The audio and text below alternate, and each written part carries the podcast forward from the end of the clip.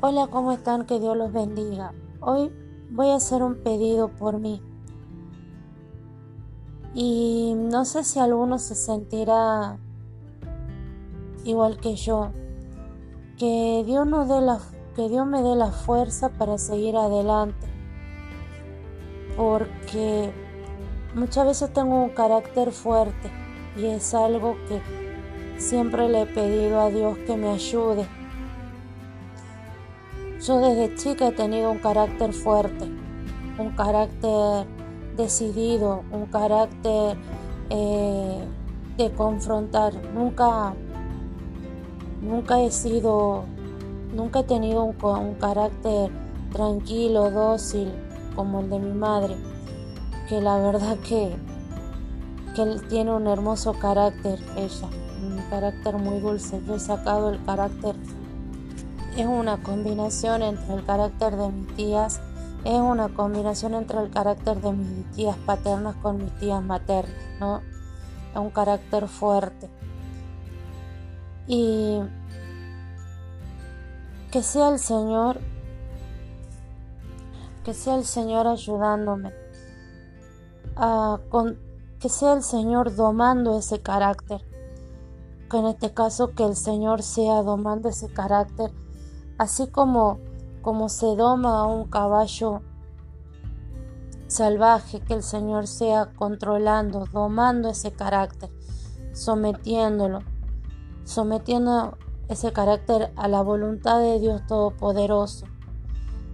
Que el Señor también sea sometiendo mi lengua y porque dice que la lengua es como un caballo desbocado, ¿quién le podrá lo podrá contener. Que sea Él también tomando control.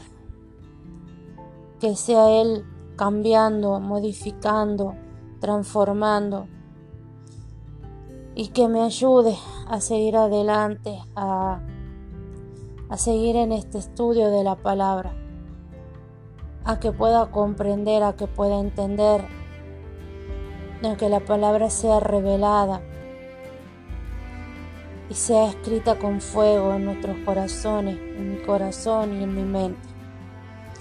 Que sea el poder de Dios Todopoderoso, más allá de toda frontera, más allá de todo tiempo, más allá de todo lugar. Que sea de la, de la eternidad por la eternidad y por la eternidad manifestándose. Que Él sea controlando este carácter, esta forma de ser tengo. Y espero, espero que ustedes tengan un mejor carácter que yo. Que Dios los bendiga.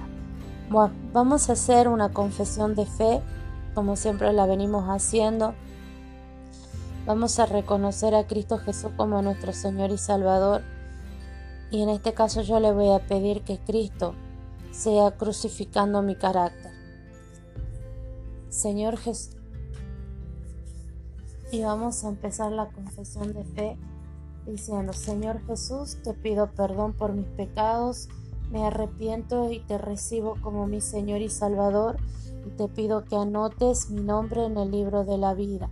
Señor Jesucristo, te pido que así como fuiste crucificado en la cruz del Calvario, Señor, seas crucificando mi carne y seas crucificando mi carácter seas crucificando, Señor, todo aquello que no que no es del agrado de tu Padre, que no es el agrado de nuestro Dios Todopoderoso. En esta hora, Padre bendito, Padre poderoso, crucifica mi carácter, crucifica mi carácter, crucifica mi carácter, crucifica mi carácter, crucifica mi lengua, transforma mi lengua, porque de la llanura del corazón habla la lengua. Crucifica mi enojo, crucifica este, la ira, crucifica Señor, crucifica Padre poderoso, porque muchas veces por un arranque de ira, por un arranque, perdemos las bendiciones y perdemos los milagros, perdemos las promesas de Dios Todopoderoso. Ayúdame a no ser como Simeón y Leví, que dice que fueron armas de inequidad porque fueron, este, tuvieron rabia, tuvieron, este, fueron de contienda, como dice que Jacob, Señor, en la Biblia, Señor, cuando se refiere a Simeón y a Leví, Señor, que dice, armas de inequidad, en su consejo no entre mi alma ni mi espíritu se junte en su compañía, porque en su furor mataron hombres. Porque muchas veces, Señor, en nuestro furor, en nuestro arranque, en nuestro desenfreno, Señor, decimos cosas que no tenemos que decir. Crucifica, Señor, mi carne. En el poderoso nombre de nuestro Señor Jesucristo yo te lo pido para la gloria y honra de tu nombre. Amén.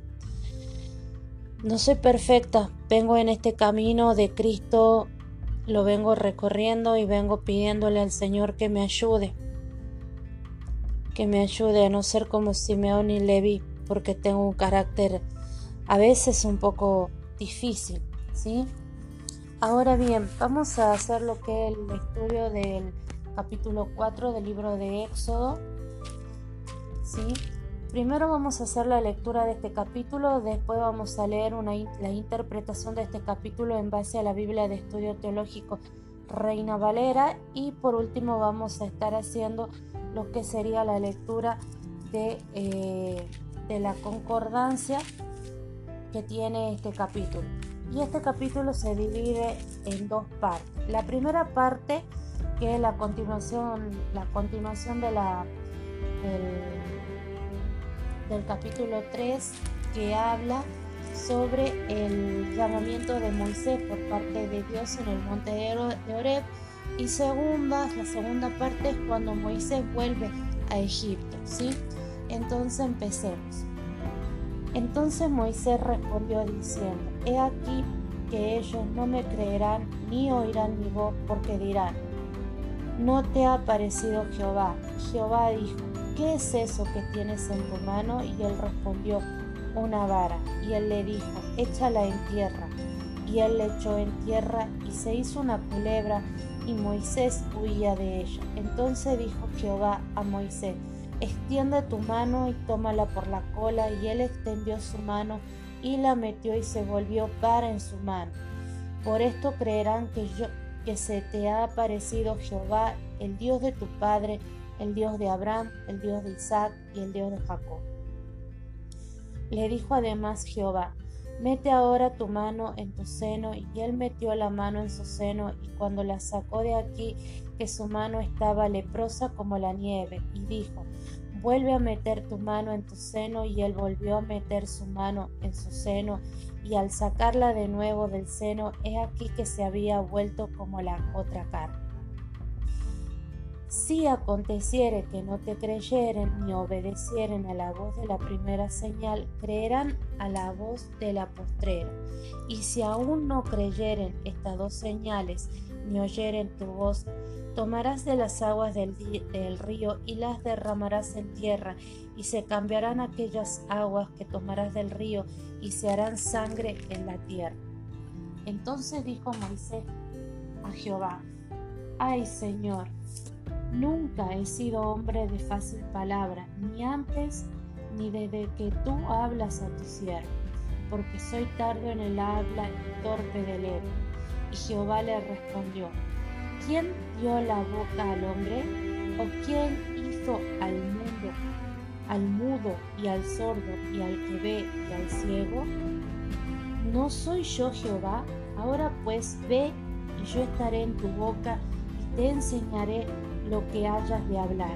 Y él dijo, ay Señor, envía te ruego por medio del que debes enviar. Entonces Jehová se enojó contra Moisés y dijo, ¿No conozco yo a tu hermano Aarón levita y que él habla bien?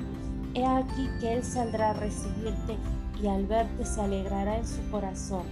Tú hablarás a él y él, y hablarás a él y pondrás en su boca las palabras y yo estaré con tu boca y con la suya y os enseñaré lo que hayáis de hacer.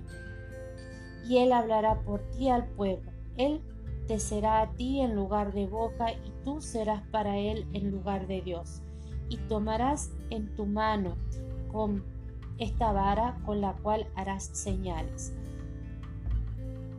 Vamos a la segunda parte que es Moisés vuelve a Egipto. Así fue, así se fue Moisés y volvió a su suegro Jetro y le dijo: Iré ahora y volveré a mis hermanos que están en Egipto para ver si aún viven. Y Jetro dijo a Moisés: Ve en paz. Dijo también Jehová a Moisés en Madián: Ve y vuélvete a Egipto porque han muerto todos los que procuraban tu muerte. Entonces Moisés tomó su mujer y sus hijos y los puso sobre un asno y volvió a tierra de Egipto. Tomó también Moisés la vara de Dios en su mano y dijo Jehová a Moisés, cuando hayas vuelto a Egipto, mira que hagas delante de Faraón todas las maravillas que he puesto en tu mano, pero yo endureceré su corazón de modo que no dejará ir al pueblo. Y dirás a Faraón, Jehová ha dicho así, Israel es mi hijo, mi primogénito. Yo te he dicho que dejes ir a mi hijo para que me sirva, mas no has querido dejarlo ir. He aquí que yo voy a matar a tu hijo, a tu primogénito. Y aconteció en el camino que en una posada Jehová salió al encuentro y quiso matar. Entonces Séfora tomó un pedernal afilado y cortó el prepucio de su hijo y lo echó a sus pies, diciendo, A la verdad tú me eres un esposo de sangre. Así le dejó luego ir. Y ella dijo, esposo de sangre a causa de la circuncisión. Y Jehová dijo a Aarón, ve a recibir a Moisés al desierto, y él fue y lo encontró en el monte de Dios y le besó. Entonces contó Moisés a Aarón todas las palabras de Jehová que le enviaba y todas las señales que le había dado. Y fueron Moisés y Aarón y reunieron a todos los ancianos de los hijos de Israel, y habló Aarón acerca de todas las cosas que Jehová había dicho a Moisés, e hizo las señales delante de los ojos del pueblo. Y el pueblo creyó, y oyendo que Jehová había visitado a los hijos de Israel, y que había visto su aflicción, se inclinaron y adoraron. Esa sería la lectura, de, la lectura del capítulo 4. Ahora vamos a la explicación de este capítulo, como siempre le digo, basado en la Biblia de Estudio Teológico Reina Valera 1960. Y dice así. Versículo del 1 al 17. Esta sección registra el diálogo entre Dios y Moisés sobre las señales que éste realizará delante de Israel y del faraón y contiene referencias explícitas a la función que cumplirá la vara de Moisés. La vara representa la señal de que Dios estará con Moisés y hará que se cumpla lo que prometió a través de él. Versículo del 3 al 9. Las tres señales muestran el, alcance del poder del Señor y prefiguran los diferentes ámbitos afectados por las plagas. Primero, criaturas terrestres, varas convertidas en culebra. segundo, personas, la mano de Moisés enferma de lepra. Y tercero, elementos naturales, agua convertida en sangre. Ahora bien, versículo del 3 al 4. Para Moisés no era algo habitual ver a una vara convertida en culebra y su primera reacción fue huir como es lógico y natural. Sin embargo, dado que es el Señor quien ha ordenado los acontecimientos, toma la culebra por la cola. Esta acción, que en otras circunstancias consideraríamos una imprudencia, se transforma en una demostración de sensatez y fidelidad. Versículo 5. Aunque Dios aclara que, la señora, que las señales se harán para que Israel crea que Jehová, el Dios de, su padre, de tus padres, se le ha aparecido a Moisés, también servirán de confirmación para el propio Moisés. Versículo del 10 al 12. Los hechiceros egipcios cumplían funciones como consejeros del faraón y eran reconocidos por su oratoria, de la que se sentían orgullosos. Cuando Moisés plantea que es tardo de habla, expresa una preocupación genuina de alguien que debe presentarse delante del faraón y su corte.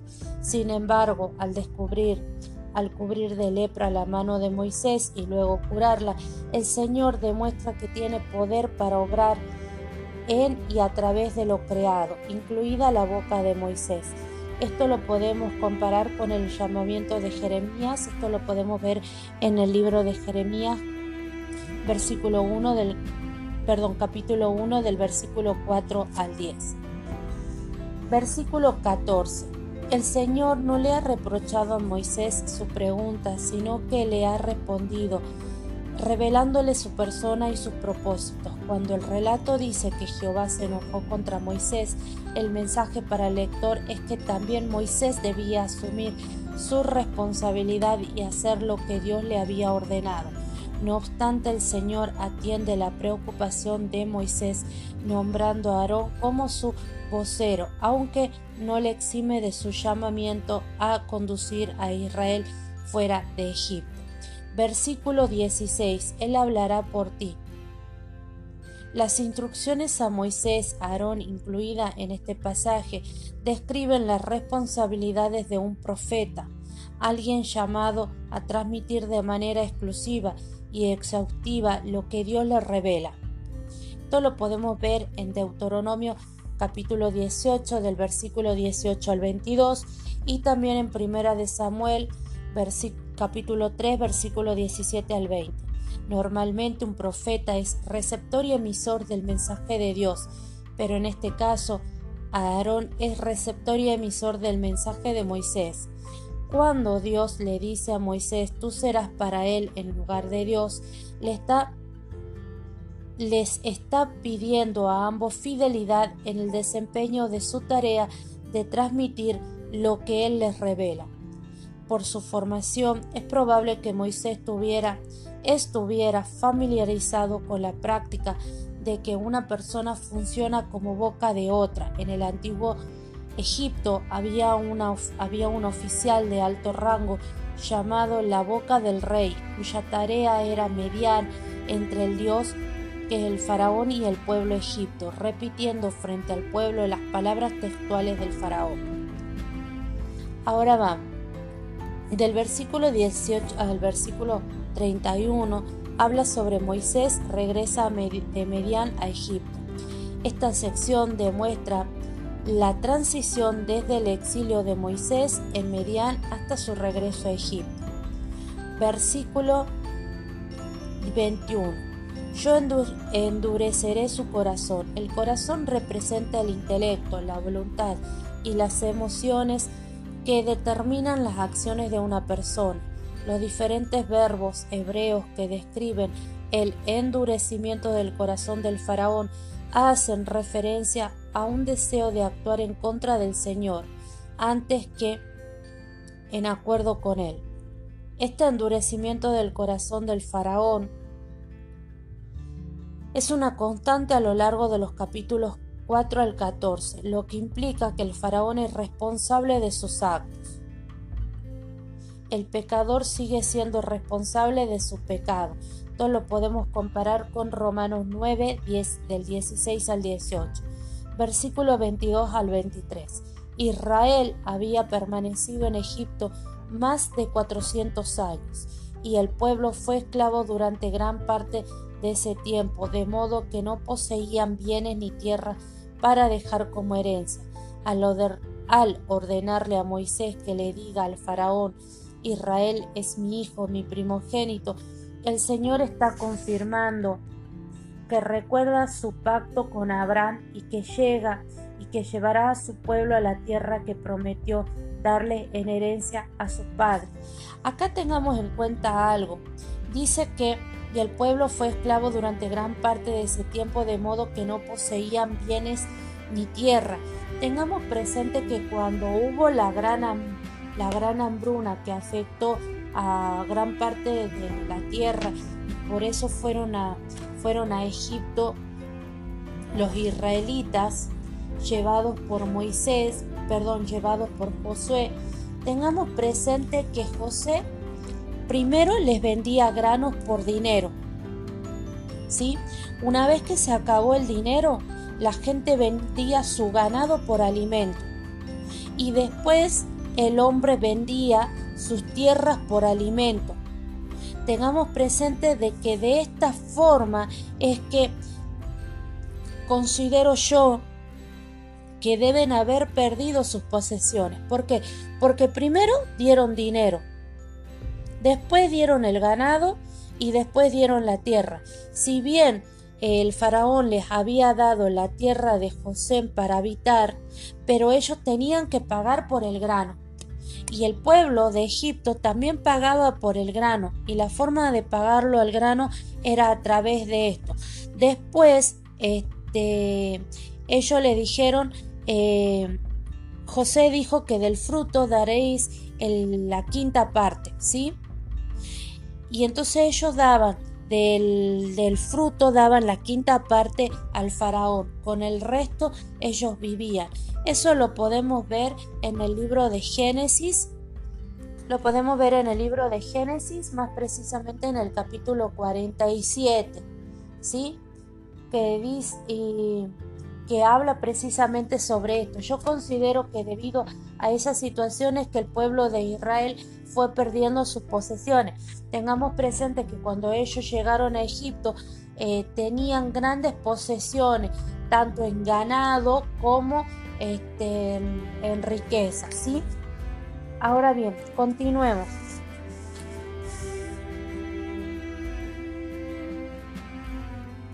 Y dice, recuerda su pacto con Abraham. Esto lo podemos ver en Génesis 15 del 13 al 21.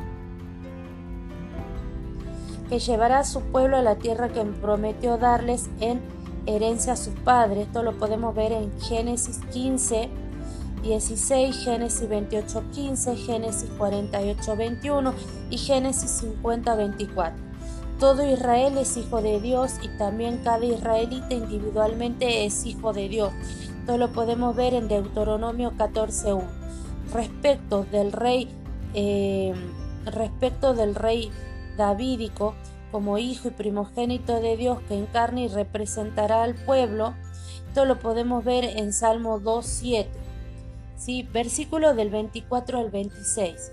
La importancia de los hechos narrados en estos versículos no solo viene dado por lo que dicen, sino por lo que muestran el Señor ha recordado las promesas del pacto, pero también su pueblo es llamado a recordar sus condiciones. Moisés tiene la responsabilidad de que se cumpla lo estipulado en el pacto con Abraham respecto a la circuncidación de los hijos. Tenemos presente que cuando Dios se le presenta para matarlo, ¿por qué lo iban a matar? Porque resulta que el hijo de, de Moisés no había sido circuncidado como Dios había mandado a Moisés que, perdón, a Abraham que circuncide a sus hijos, a sus hijos fue circuncidado tanto Israel, eh, perdón, Ismael como Isaac, y después mandó que todo hombre de, que estaba comprado, perdón, todo hombre comprado y todo hombre que vivía junto a Abraham tenían que ser circuncidados. ¿sí? No, pueden, no, no cumplir con la circuncisión puede dar lugar a que la persona fuera cortada de su pueblo, es decir, expulsada de Israel, un duro castigo de parte de Dios. Ahora bien, sin la intervención de su esposa, Moisés podría haber muerto por no circuncidar a su hijo, una nueva ocasión en que Moisés salva su vida gracias a la acción de otra persona, en este caso su esposa Séfora. Versículo 27. El Señor envía a Aarón a encontrarse con Moisés en el monte de Dios, allí donde Moisés recibió por primera vez el llamamiento a sacar a Israel de Egipto y el lugar que cuando haya y el lugar que cuando hayan salido de Egipto se convertirá en el símbolo que fue Dios, que fue Dios quien los hizo salir. ¿sí? Esto sería la lectura del libro, eh, la explicación del, del capítulo 4. La concordancia en este capítulo la vemos en el versículo 23 que dice, yo te he dicho que dejes ir a mi, hijo para que me sirva, mas no has querido dejarlo ir. He aquí que yo voy a matar a tu hijo, tu primogénito. Esto lo podemos ver en la concordancia con Éxodo 12, 29. Algo que me llamó la atención acá y, lo vamos a ver, que, me, que, él, que Dios le dice a Moisés, ve y vuélvete a Egipto, porque han muerto todos los que procuraban tu muerte. Ve y vuelve a Egipto. ¿Por qué? Porque había una sentencia de muerte sobre, eh, eh, sobre el pueblo, sobre Moisés, por lo que él había matado a un egipcio. Ahora bien, le veamos la contraposición a esto. Y la contraposición a esto lo vemos en el libro de Mateo, lo vemos más precisamente en el, en el capítulo 2, cuando el rey Herodes manda a matar a todos los niños. Entonces dice que este, José y la madre con el bebé vendría a ser con Jesús, huyen a Egipto, se refugian en Egipto. Miren la, la, esta situación, ¿no? Que Dios saca al pueblo de Dios de Egipto, pero este, siglos después, cuando ya nace Cristo y hay una orden de muerte eh, contra la vida de, Jesús por parte de Herodes, eh, se van a esconder en Egipto. Y es ahí cuando están en Egipto que cuando ya muere Herodes, que Dios le dice a, José, levántate, toma al niño y a su madre y vete a la tierra de Israel porque han muerto los que procuraban la muerte del niño. En este caso me parece la concordancia o la similitud entre la muerte de los que pretendían eh, la muerte, por así decir, valga la redundancia de Moisés, con la muerte de los que procuraban la muerte de Jesús. ¿No? Llama la atención. Vamos a pedirle a Dios Todopoderoso que en este caso sería una palabra en especial voy a tomar, que él dice que él hablará. Cuando él habla, dice que cuando estaba Moisés, Moisés dice, tú hablarás y yo pondré en tu boca las palabras. Me tomo de eso.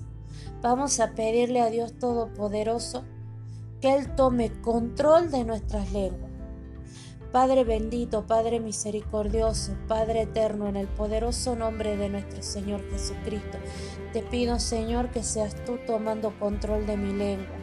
Toma control de mi lengua, Señor. Manda un ángel, Señor, un, querubín, un serafín, que sea sacando, Señor, una brasa de tu trono, Padre Celestial, y quemando mi lengua. Quema mi lengua, Padre Celestial.